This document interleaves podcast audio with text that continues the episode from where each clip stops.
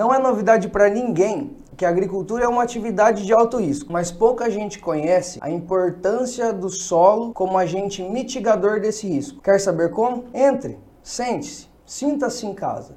Seja bem-vindo ao podcast da Rural Service, o Resenha Rural. Eu sou Lucas Schauf, engenheiro agrônomo, e estou aqui na presença do nosso colega engenheiro agrônomo Conrado Fioreto, da Labor Solo, diretor de inovação e novos negócios, pós-graduado na FGV em gestão do agronegócio. Estou também com a nossa colega Priscila Sandrino Belchor de Lara, também engenheira agrônoma, há 25 anos na Rural Service, hoje coordenadora do Departamento de Crédito Rural e Assistência Técnica da empresa e com sócio fundador da Rural Service, João Paulo Schauf. Sejam bem-vindos. Para começar, nós temos então o solo como esse agente mitigador do risco agrícola. E nós precisamos contextualizar essa situação, certo?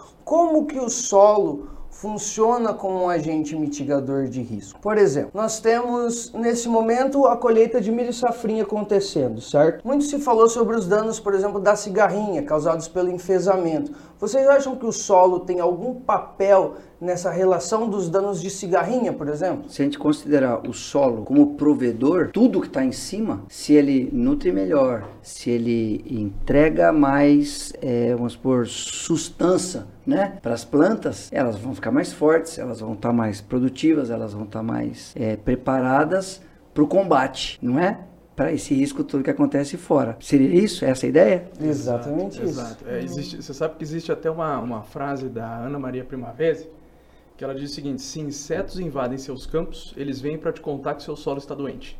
Ah, que beleza.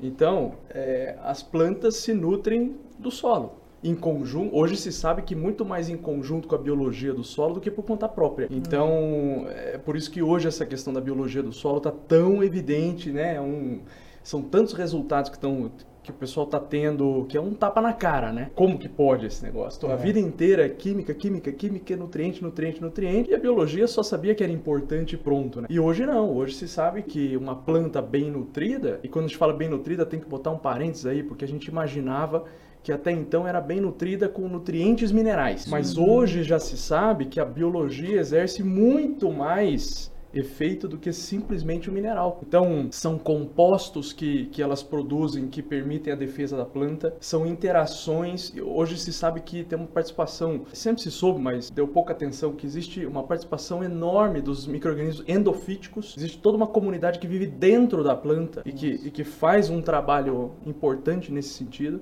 Então, você vê que não é simples, né?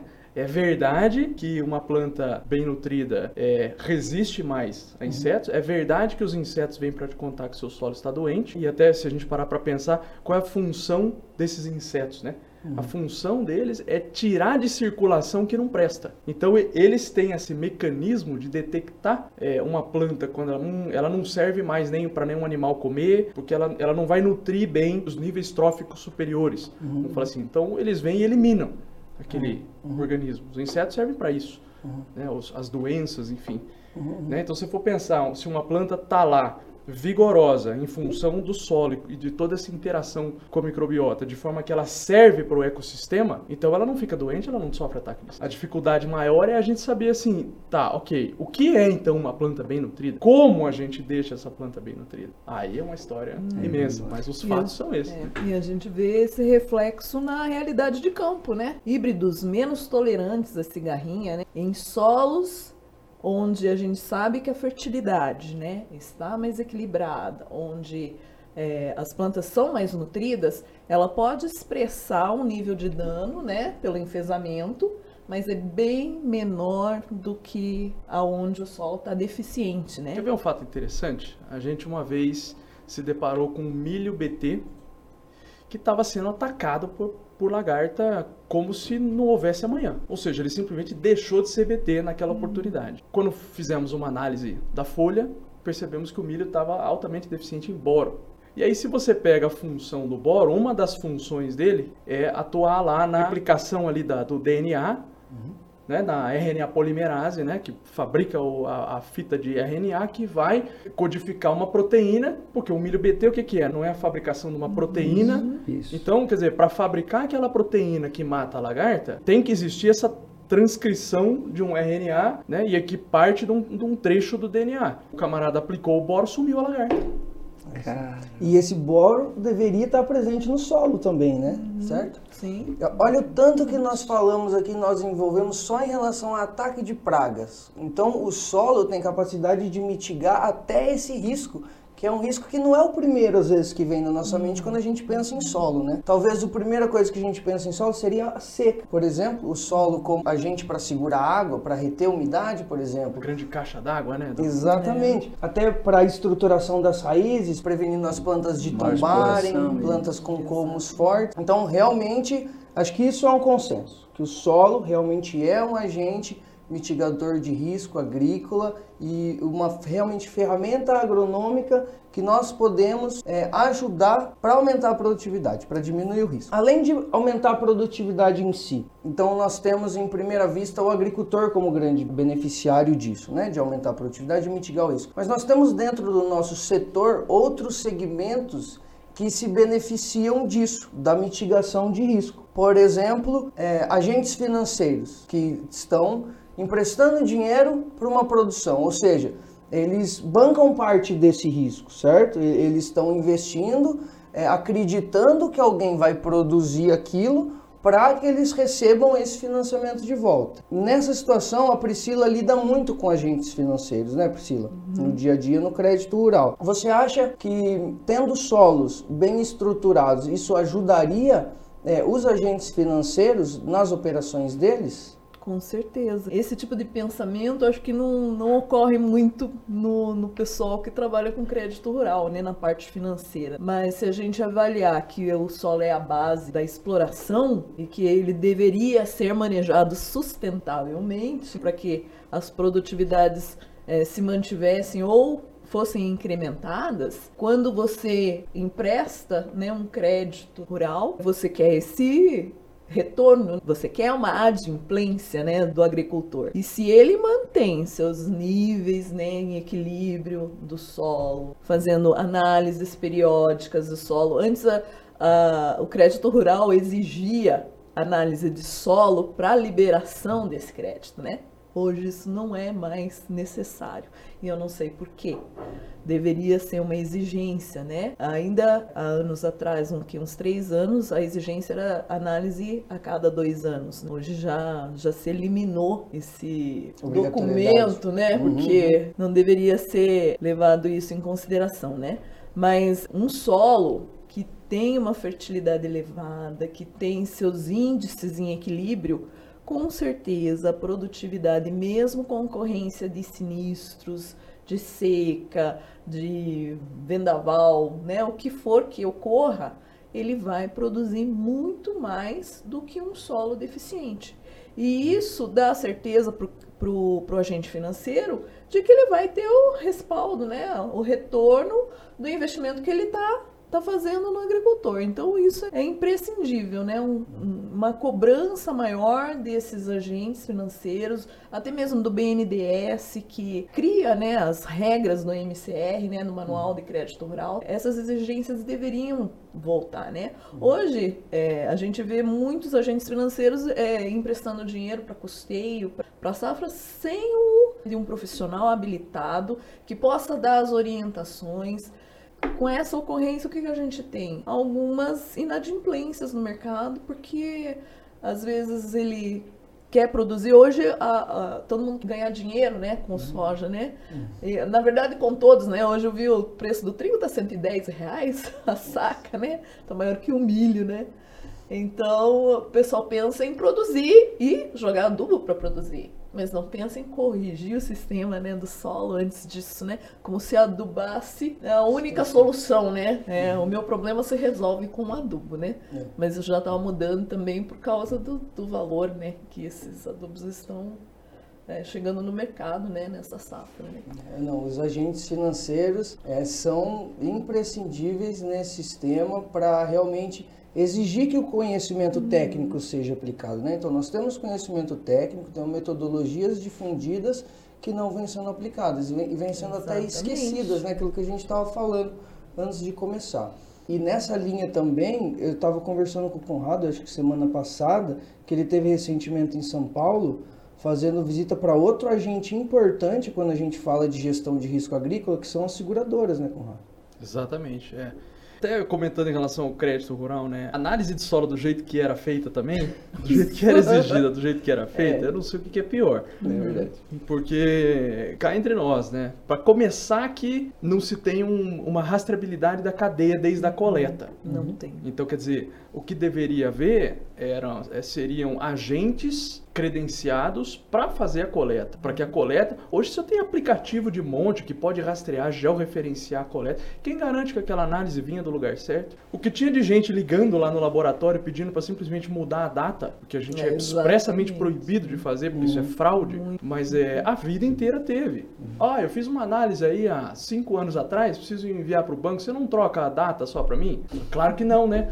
Claro que Mas não. é uma coisa que nem se deveria É que perguntar. virou um documento, né? Não Lógico. virou uma Uma equipamento ferramenta técnico, uma diagnóstica. ferramenta para É, exatamente. então, e aí, e aí do jeito que aquilo era tratado, era mais uma burocracia do que qualquer outra coisa, né? Exatamente. Então, quer dizer, a gente estava comentando outro dia também sobre análise de textura, né? De de 0 a 50, quer dizer, tá tudo errado. Quer dizer, vem método da pipeta, método do densímetro, sendo que o problema nem tá aí, na verdade. Precisa profissionalizar demais essa parte de solo em relação a crédito rural, em relação a toda, né? seguro, né? É, os agentes financeiros como um todo. Agora parece que o, que o mercado está acordando para isso, né? Então, a gente na Labor Solo a gente está criando uma startup, né? Que a gente está descolando, que chama The Soil Company, então a, a companhia do solo, que foi uma iniciativa que a gente teve para pensando o seguinte, bom, a Labor Solo é um laboratório.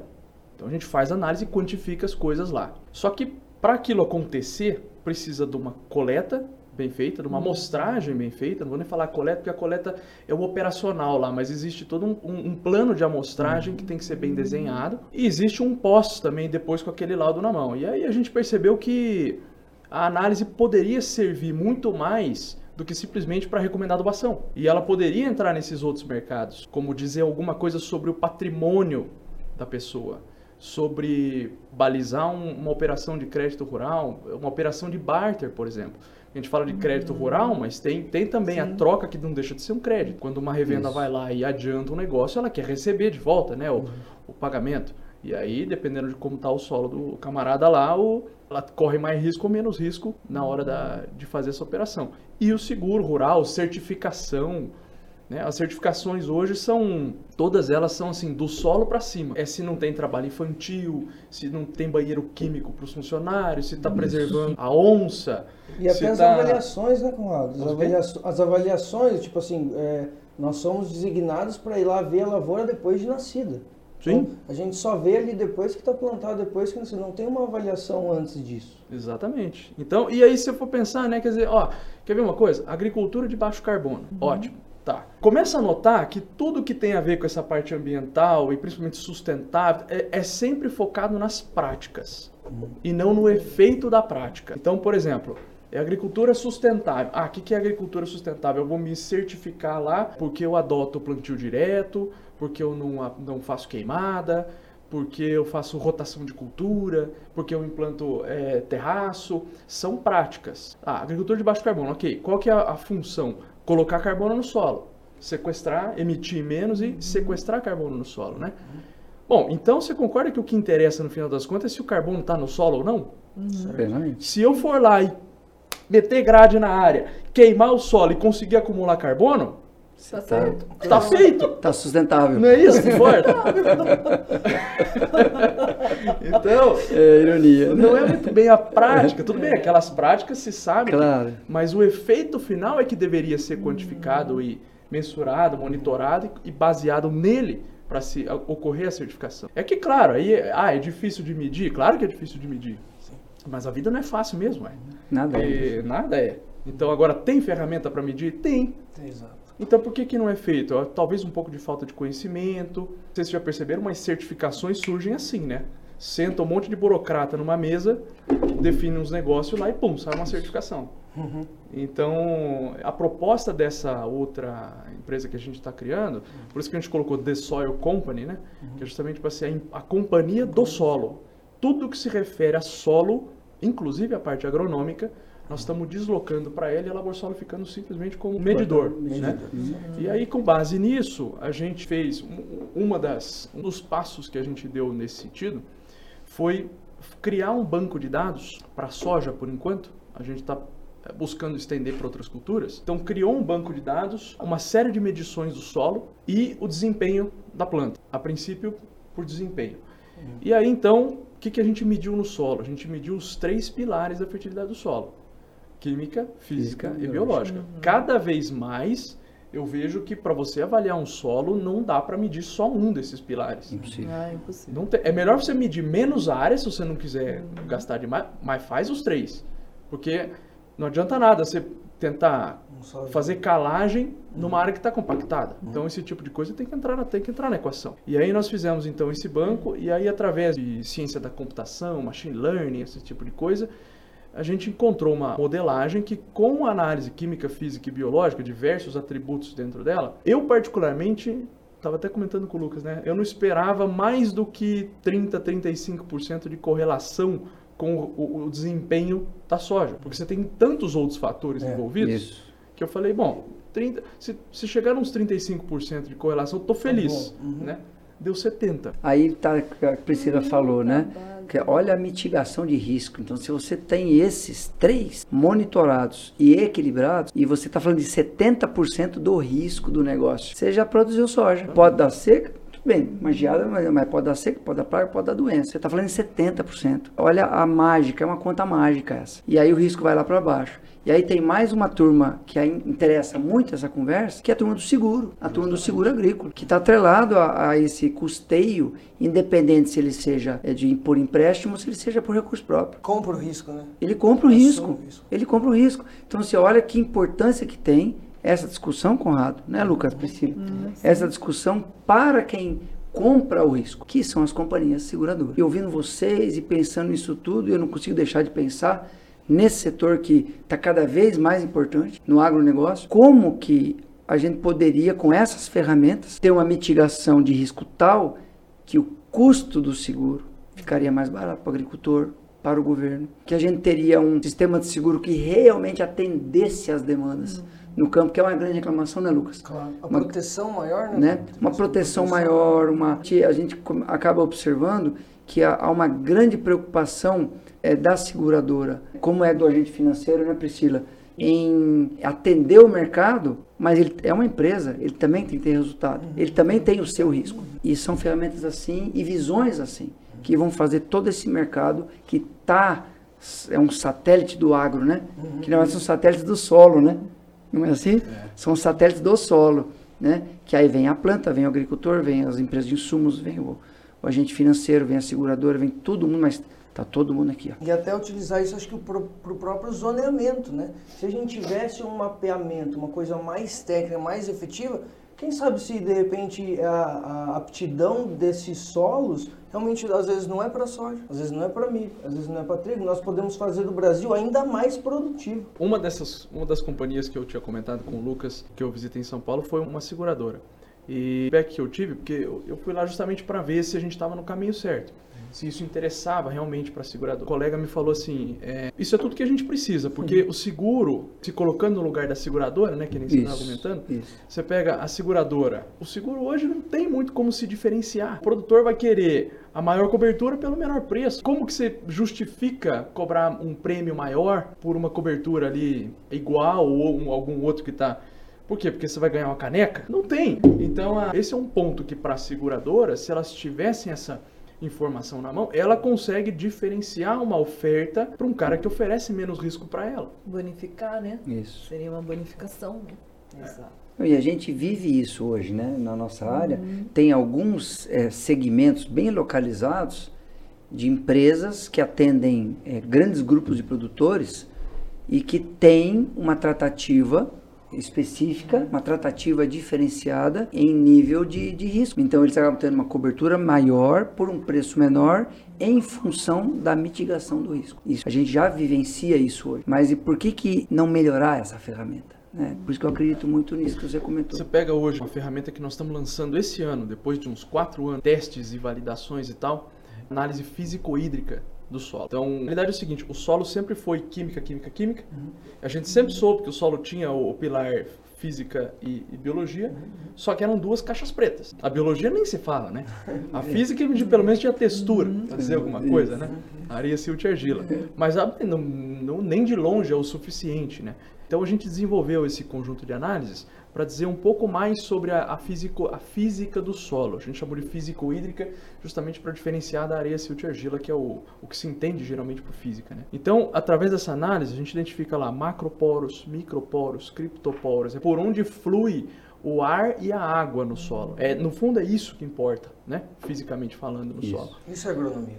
É, pois é, e aí você pega a microporosidade, que nada mais é do que a, o que o, qualquer é, irrigante conhece ou deveria conhecer como CAD, uhum. capacidade de armazenamento de água disponível, Isso. é a microporosidade. Isso. Com essa microporosidade, a gente idealizou uma novidade aí, fazendo cálculozinho, que a gente chamou de meta de perfil de solo. Você pensa o seguinte, com a microporosidade eu consigo chegar à seguinte informação. Quantos milímetros por centímetro de camada o solo é capaz de armazenar de forma disponível? Para cada camada. Você faz uma amostragem estratificada com isso, né? E consegue ter uma noção daquilo ali. Bom, em primeiro lugar, se você multiplicar esse número pela profundidade do sistema radicular, então você tem milímetro por centímetro vezes tantos centímetros, você tem uma caixa d'água, né? Com tantos milímetros, armazena ali. Isso. Só que você pode fazer o contrário. Você pode pensar o seguinte: bom, uma soja no pico do consumo hídrico consome o quê? Uns 7 milímetros por dia mais ou menos. Então, se eu ficar 10 dias sem chover, ela vai precisar de 70 milímetros. Se eu tiver exatamente 70 milímetros disponível, a hora que ela consumir esses 70 milímetros, ela vai estar no ponto de murcha permanente. Então, para ela não perder produtividade, ela tem que consumir no máximo 50% dessa caixa d'água. Então, para consumir 70 e esse 70 ser a metade, a caixa d'água inteira tem que ser 140, o dobro, uhum. milímetros. Okay. Uhum. Se o meu solo armazena, por exemplo, 2 milímetros por centímetro, em média, quantos centímetros eu preciso ter de sistema radicular para eu ter 140 milímetros de caixa d'água? 70. Então, com 70 centímetros vezes 2 milímetros por centímetro, eu tenho 140 milímetros de caixa d'água. E aí eu consigo que minha soja suporte 10 dias sem chuva, consumindo 7 milímetros por dia sem perder produtividade. Mas isso sem compactação. Né? Pois é, aí esse é o lance. É... É? Então a minha meta de perfil de solo, vamos supor que eu chego à conclusão que na minha região, ou na região se eu sou o agente segurador, na região do meu cliente ali, é comum ter 10 dias de veranico, de estiagem, uhum. floração na granação, e eu tenho essa informação, eu sei que ele precisa de 70 centímetros sem impedimento. Ou seja, a amostragem para química não tem que ir até 70. Eu não tenho que ver se eu tenho alumínio até 70. Eu não tenho que ver se eu tenho cálcio até 70. Uhum. Eu não tenho que ver se eu tenho a compactação no meio do caminho. Eu não tenho que ver se eu tenho boro, porque se não tiver boro no perfil, a raiz também não vai. Não anda. Junto com cálcio. Isso. Então, os 70 centímetros viram uma meta. O cara tem que enraizar até 70. Ah, e se for 20 dias? Risco maior de acontecer. É. Daí aumenta. Dobra. É. Então você vê, não, o SESB está mostrando bem que o perfil de solo é importante, Muito, é. mas assim, é um metro para todo mundo?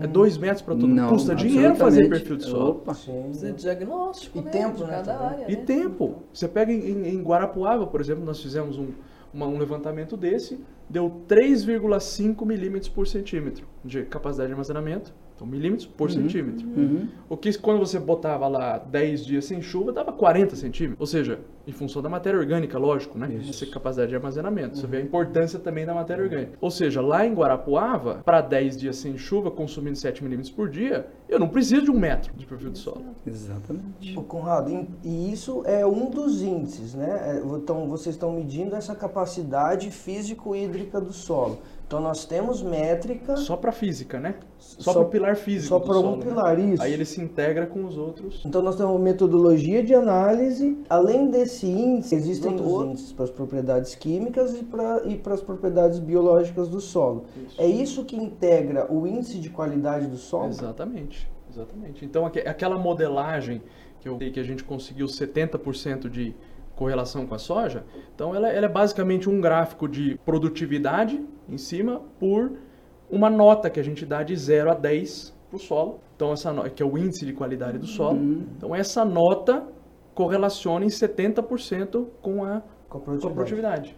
Esse banco está permitindo isso. Quando- Então, na medida em que você faz lá análise química, física e biológica, Uhum. dentro dos atributos que a gente selecionou e colocou lá nas profundidades selecionadas e tal, o resultado que der daquilo e o processamento que der computacional que vai gerar um índice, aquele índice tem uma correlação com 70% do potencial produtivo, Produtivo. Então, na prática desse negócio, quando a gente escuta o produtor lá do SESB, lá, que é o campeão de produção, e ele fala assim, eu trabalho o perfil do solo. É isso que ele faz, só que você traduz isso em números, em detalhes, né? É, em qualitativo e quantitativo. Ah, mas peraí, perfil físico-hídrico, biológico, químico. químico, buscando Aí toda essa o que você interação. falou sobre genética, né? Nós temos variedades com potencial produtivo enorme, vários, né?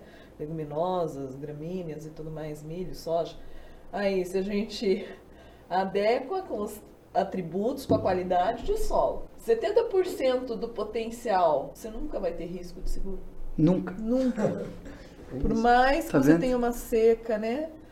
Ou outro, outro evento, a não ser que seja granizo, né? é Ah, não, tudo bem. Então, mas aí a mitigação Mas de risco Ela vai ser mais tudo, né? específica. Isso, existe uma mitigação de risco de Existe. qualquer forma. O seguro continua sendo importante? Continua. Porque também, para você com ter segurança, né? isso, E aumenta a produtividade do Brasil. você, na verdade, você certeza. transfere você- a compra do risco. Você transfere, né? A, quem vai comprar o risco? O agricultor vai comprar o risco através de ferramentas tecnológicas de mitigação. E a seguradora, ela vai poder cobrar um preço muito mais baixo, porque o risco da compra dela Muito menor. muito mais menor. baixo. Mais justo, né? Com certeza. E o produtor, com esse investimento, ganha sustentabilidade, que foi a, a conversa lá no começo. É o que é sustentabilidade, né? O seguro é é porque o seguro, é? no final das contas, é igual ao plano de saúde, né? Você tem para não usar. É. Você não quer usar. Isso, né? não quer Ninguém usar. quer, é, né? é. Ninguém quer perder. Ninguém quer- quer bater o carro, né? Então o cara vai ter que ter o seguro, porque catástrofes existem, né? Exatamente. Mas ele não quer usar. E a partir do momento que ele tem um baixo risco e consegue um preço mais justo, então ele sabe que o risco dele é menor, mas pô, não custa tão caro. As coisas começam a se ajustar, vale a pena para os dois lados, né? todo o sistema inteiro fecha. Fecha. É, Né? E, e para concluir essa ideia, então, é, nós temos a metodologia, como se amostra isso, nós temos os índices de como é medido isso, e no final, isso vai dar um score, né? Isso vai dar um score, ou seja, uma nota, que é como já é feito nos investimentos normalmente no mercado. Você vai no, no banco, o banco tem o seu score, pessoa física. É, tem um ritmo, Então o né? solo Uma passa a ter, com base na correlação dos resultados dessa análise, um score que vai indicar se você tem mais ou menos risco. E olha que interessante uma coisa. O, o solo é um sistema de pesos e contrapesos. Então você pode ter alguma coisa que compense outra. Por exemplo, você pega um solo raso. Então, por mais que você queira fazer um método de perfil de solo, você não consegue. Mas vamos pensar em nutriente. Se eu tiver um solo raso e eu tiver alta concentração de nutrientes ali, em termos de quilos por hectare, eu tenho uma determinada quantidade. Se eu pego um solo mais profundo, que tem uma possibilidade de enraizamento mais abundante, só que eu tenho teores menores de nutrientes, devido ao volume maior de solo, eu posso ter a mesma quantidade de quilos de, De nutrientes. de nutrientes Pode, isso. né? Solo, um solo compactado, por exemplo. Você, bom, voltando ao caso anterior, quer dizer, se eu tiver um enraizamento mais abundante naquele solo mais pobre, vamos dizer assim, né? A planta consegue se nutrir.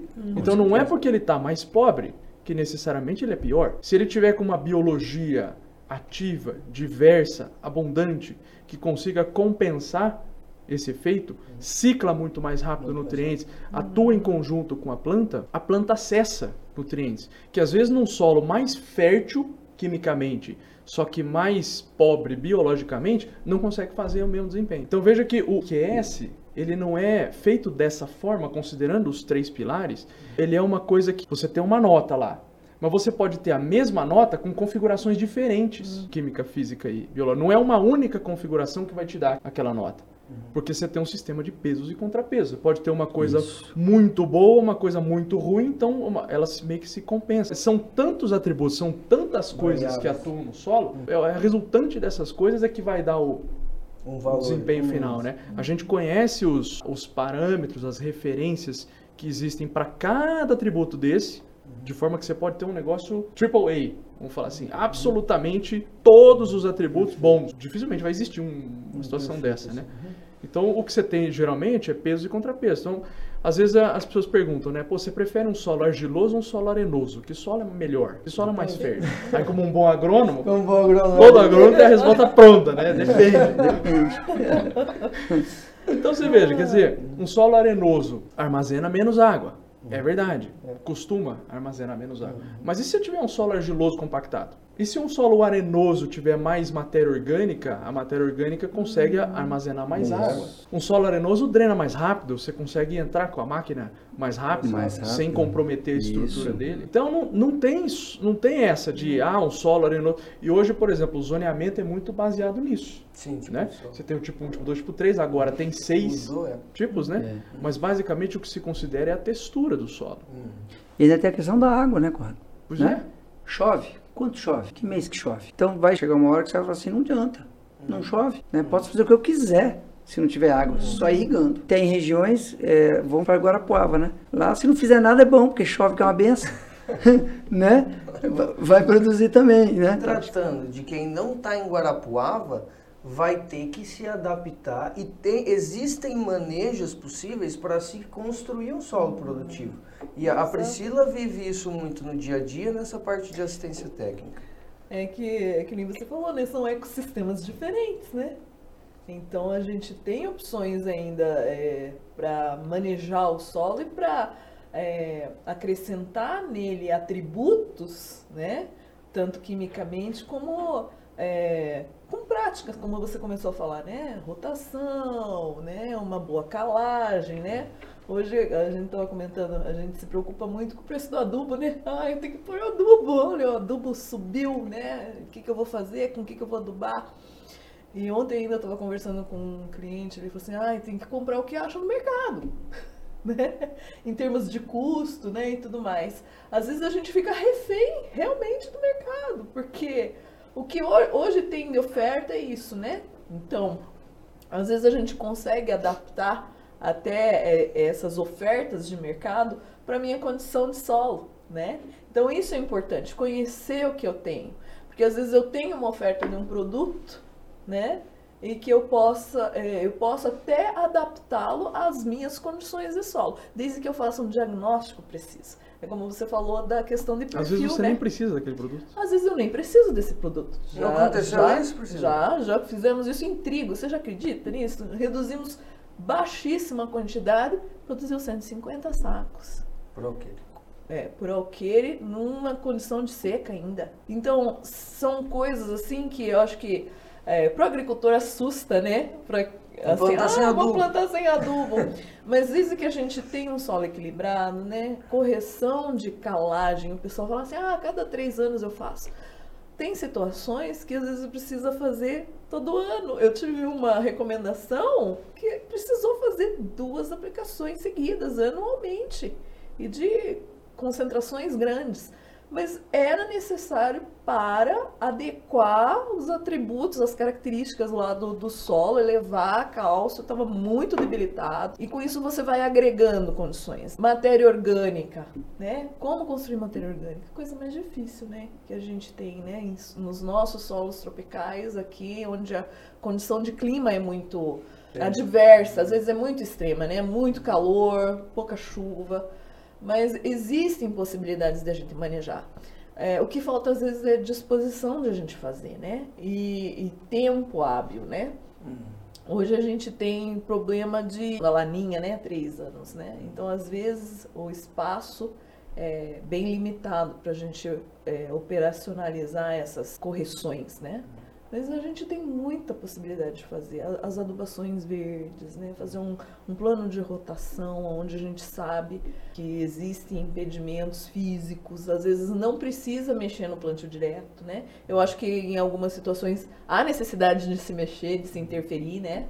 mas quando as situações são menos delicadas, né, a concentração de compactação é menor, a gente tem as crucíferas que nos auxiliam, né, num, num plano de rotação, numa adubação verde. É, basta sentar e fazer o diagnóstico, né? E, e Priscila, e isso que a gente está vendo que falta, às vezes, qualidades, extensão, sabe, extensionismo. É, o agrônomo As pessoas não sabem fazer faz, diagnóstico. Não sabem fazer diagnóstico. As pessoas não sabem fazer diagnóstico. Infelizmente, essa é a realidade. Isso aí. O agrônomo hoje, 90% é né? não sabe fazer diagnóstico. Uma análise química de solo 0,20 não é diagnóstico me desculpe, é. mas hoje é, tudo bem, é uma informação? É uma informação. Mas, gente, É uma informação de para você fazer uma calagem, né? Não conta toda a história, né? Nem, não nem, conta, não conta. Nem, não, conta. não conta nem metade da história. Né? É verdade. Então falta. Ferramentas falta existem. Usar é. as ferramentas e saber diagnosticar, né? Saber interpretar e essa nossa vivência de acampo, né? Você saber é, separar as glebas homogeneamente. Opa, aqui eu tenho uma deficiência, o que está acontecendo, né? Vamos uma fazer um perfil. É, e você sabe uma coisa que eu acho que falta? Análise de solo, não digo análise em si, mas o processo como um todo, ele é muito, além de ser fraco no sentido de analisar, é, diagnosticar poucas coisas, não, não vê nem metade da história, uhum. além de tudo, ele é uma coisa muito pouco profissional no sentido de não ser sistematizado. Então você pega, por exemplo, sabe aquela coisinha? Ah, eu vou fazer uma análise lá porque eu acho que eu vou fazer calagem lá. Pô, o cara escolheu o talhão que ele vai fazer calagem sem nem saber se está precisando de calagem. Então, quer dizer, não, não é por aí, né? Da, da, mesma forma que um produtor hoje, ele. Hoje não, sempre foi, né? Ele, ele, ele tem lá a época de fechar o pacote. Ele tem a época de plantar, ele tem a época de pulverizar, ele tem a época de. É, é sistemático. Todo ano ele se planeja e faz aquele negócio. O solo tem que ser a mesma coisa ele tem que ter um sistema que diagnostique de uma forma comparável. Não adianta eu ficar, ah, eu faço uma amostrinha aqui, daqui a pouco eu faço uma amostrinha ali. Não, eu tenho que ter a evolução daquele talhão, daquela zona no tempo. Qual vocês acham que é a dificuldade? Por que vocês acham que isso não acontece na prática? Lucas, eu acho que é falta de conhecimento. Assim, eu, eu não vejo muito outra causa, porque assim, o benefício é tão óbvio. Então falta que... o, o, conhecimento agronômico chegar falta. na ponta, nos agentes. Eu acho que assim, tem a ver um pouco é. com hierarquia de valores, né? Hum. Que é importante. Ah, sim. Né? O que está na cabeça do nosso agricultor? Em termos de importância. Qual a importância que ele dá para um trabalho como esse, que pode dar uma sustentação de produtividade enorme pelo longo dos anos, ou comprar uma máquina nova que planta grão a grão, ou aquela colhedeira que faz aquele regaço o dia inteiro, ou comprar aquele alqueire de terra, né? Então qual é? Então é tudo assim a decisão de como o, o cidadão vai gastar o seu dinheiro está muito ligado à sua hierarquia de valores. E a gente valoriza mais aquilo que a gente vê, aquilo que a gente pega. E aí é uma, uma discussão grande nossa, né, Priscila? Em termos. Assim, é o que você está falando do, do, trabalho, é o que nós é, enxergamos também no trabalho de assessoria e consultoria, uhum. né? É, é, não são coisas que o produtor pega na mão. Né? Ele não pega. E também você não vê muita né? propaganda, né, pai? Tipo assim, você vê o, o marketing em cima tipo, de, de colhedeiras, de trator, por exemplo, de maquinário, ele é gigante. Então Isso. nós temos investimento, mercados bilionários e tal, e essa importância não acontece no solo. Então, beleza, existe realmente essa geração de valor e, e a percepção de valor, mas essa percepção de valor, ela também é mutável. E ela não necessariamente passa porque realmente é a necessidade daquele, é, daquele agricultor que realmente precisa para produzir mais, para rentabilizar mais. Uma, uma, outra dificuldade que existe também com o crescimento da agricultura, com, dessa agricultura de grãos, produção de grãos que nós vemos, com certeza também é a questão das áreas arrendadas, o aumento das áreas de cultivo. Então o cara está sempre correndo, o produtor, o produtor rural, a produtora rural está sempre tendo que plantar, aquilo que o Conrado falou, é janela, é o tempo, é o, o tempo de plantar, o tempo de pulverizar. Então ele está sempre correndo de um lado para o outro. E, cadê, e falta muitas vezes essa assessoria. Então, é, não só o agricultor, mas o engenheiro agrônomo. Onde está o engenheiro agrônomo nessa, nessa situação que não está falando, não está mostrando esse extensionismo? Na verdade, hoje é, é tudo muito imediatista, né? A gente quer resultados imediatos, né? A tecnologia veio para isso. Ah, eu preciso de dinheiro, tenho que fazer um pagamento que no celular eu paguei, uhum. né? Às vezes na agricultura o pessoal quer ver resultados rápidos de coisas que não são tão rápidas, né? É que nem você arrenda uma terra, às vezes que não está em níveis adequados, né, de equilíbrio, que não vai te dar de repente a proporção esperada de produtividade, mas você quer corrigir aquilo com coisas rápidas, né? Adubação, variedades boas, outros produtos na linha que vão suprir provisoriamente ali as necessidades da cultura. Mas o que a gente vê é que o trabalho no solo, para ser estruturado, demora, né? Demora. E daí, ah, você sabe vezes... que para esse lance de arrendamento e parcerias, como tem nos usinas, às vezes, mas mais o arrendamento, compra e venda também, né? Você pega hoje essa ferramenta do IQS, da mesma forma que ela é importante para seguro, para crédito rural, uhum. é, nós estamos vendo também um fit muito bom com o, o mercado de arrendamento. Quer dizer, eu, eu, tô te, eu proprietário, estou te entregando um solo a mais, uhum. eu não quero que você me devolva ele C menos. Uhum. Então, se você mantiver... Ou vamos fazer o contrário. Eu estou te dando um, tolo, um solo C, nota C. É um IQS, por exemplo, sei lá, de 0 a 10 seria o quê? Uns 6, 7. Uhum. Uma coisa assim. Você pode pegar o IQS, faixas e botar uma, um rating, né? Uhum. Então, eu estou te entregando um solo C. Eu quero que você não quero que você me devolva ele D, E. Eu quero que você ou mantenha C ou melhore até para uhum. Eu posso prever em contrato que se você melhorar para B e para A, eu te bonifico. Se você, se você piorar para D e para E, eu te penalizo. Exato. E para avaliação de imóvel rural, né, Conrado? Também até para aquisição de Sim. uma propriedade, por exemplo. O grande patrimônio de uma propriedade é o solo. Hum. A terceira é, visão do solo. Nossa. É, exatamente. é, mas é, hoje é no aluguel o apartamento, não tem a vistoria? É isso. O cara faz você trocar até a cor do parafuso do. Tudo. Não é? É, verdade. Então é. o solo tem que ser isso igual. É, uma, uma, é muito amador é, hoje em dia, isso amador. tudo, né?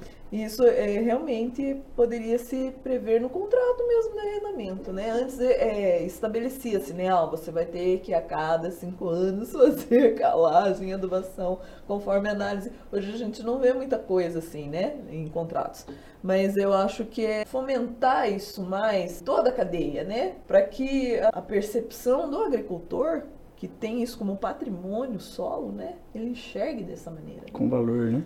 Com valor. Isso. Né? Que a gente precisa manejar, manter a fertilidade ou incrementar. O bom é sempre estar incrementando, né? E não esgotando, né? Que hoje a gente às vezes se preocupa só com a condição comercial, né? De mercado. Não, o soja tá bom, né? Tá tudo alto, nós temos que produzir, né? Mas a gente tem que cuidar da base, sustentabilidade do teu negócio, do teu empreendimento, tá ali, né? Se não cuidar daquilo, você produz bem hoje e depois. Né? É, e hoje com, esse, né? com esse pilar físico e principalmente biológico, porque na, na, realidade quem dita a regra do solo é a biologia. É a biologia. Uhum. Ela que dita a regra da física, do, dos nutrientes e geral. Então o que está se discutindo na nossa frente agora é que é o seguinte, posso fazer com segurança a seguinte analogia. Quanto mais, bio, vou generalizar, quanto mais biologia a gente tem no solo e, portanto, mais física a gente tem no solo, menos a gente depende da química, porque o sistema se torna mais responsivo. Então essa e quanto mais a gente investe na química, mais a gente estraga a, a física e a biologia. Então hoje, hoje já Paradoxo. se sabe, é, pois é, hoje já se sabe que a, a, a os fungos são fundamentais para manter o solo agregado junto com as bactérias uhum. e tal. Se você elimina os fungos, o solo colapsa. Ele não consegue manter essa estrutura. E aí a gente usa fungicida até dizer chega, né? É, isso fungicida, até onde eu sei, mata fungo, né? e não é. mata só o patógeno. Sim. Mata. Qualquer um, né? Exatamente. Então, se a gente né? não tá no.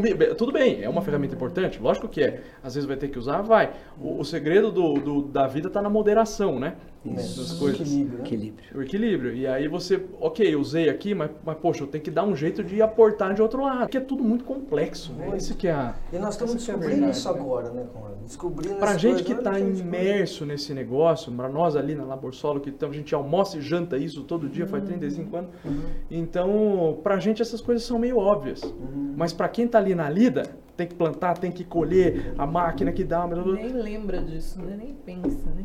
Isso aí fica meio. Por isso que realmente precisa de gente assessorando, gente capacitada com conhecimento assessorando, para poder colocar em prática essas coisas. Porque se for depender, é como se a gente fosse querer cuidar da nossa própria saúde sem o médico. É, Mas não tem como, a gente não entende nada disso. E o que abre oportunidade justamente para os técnicos, então. né? Então é muita oportunidade para nós, para os nossos colegas, engenheiros não só como extensionistas, no intuito de é, melhorar, otimizar os solos, mas também como avaliadores.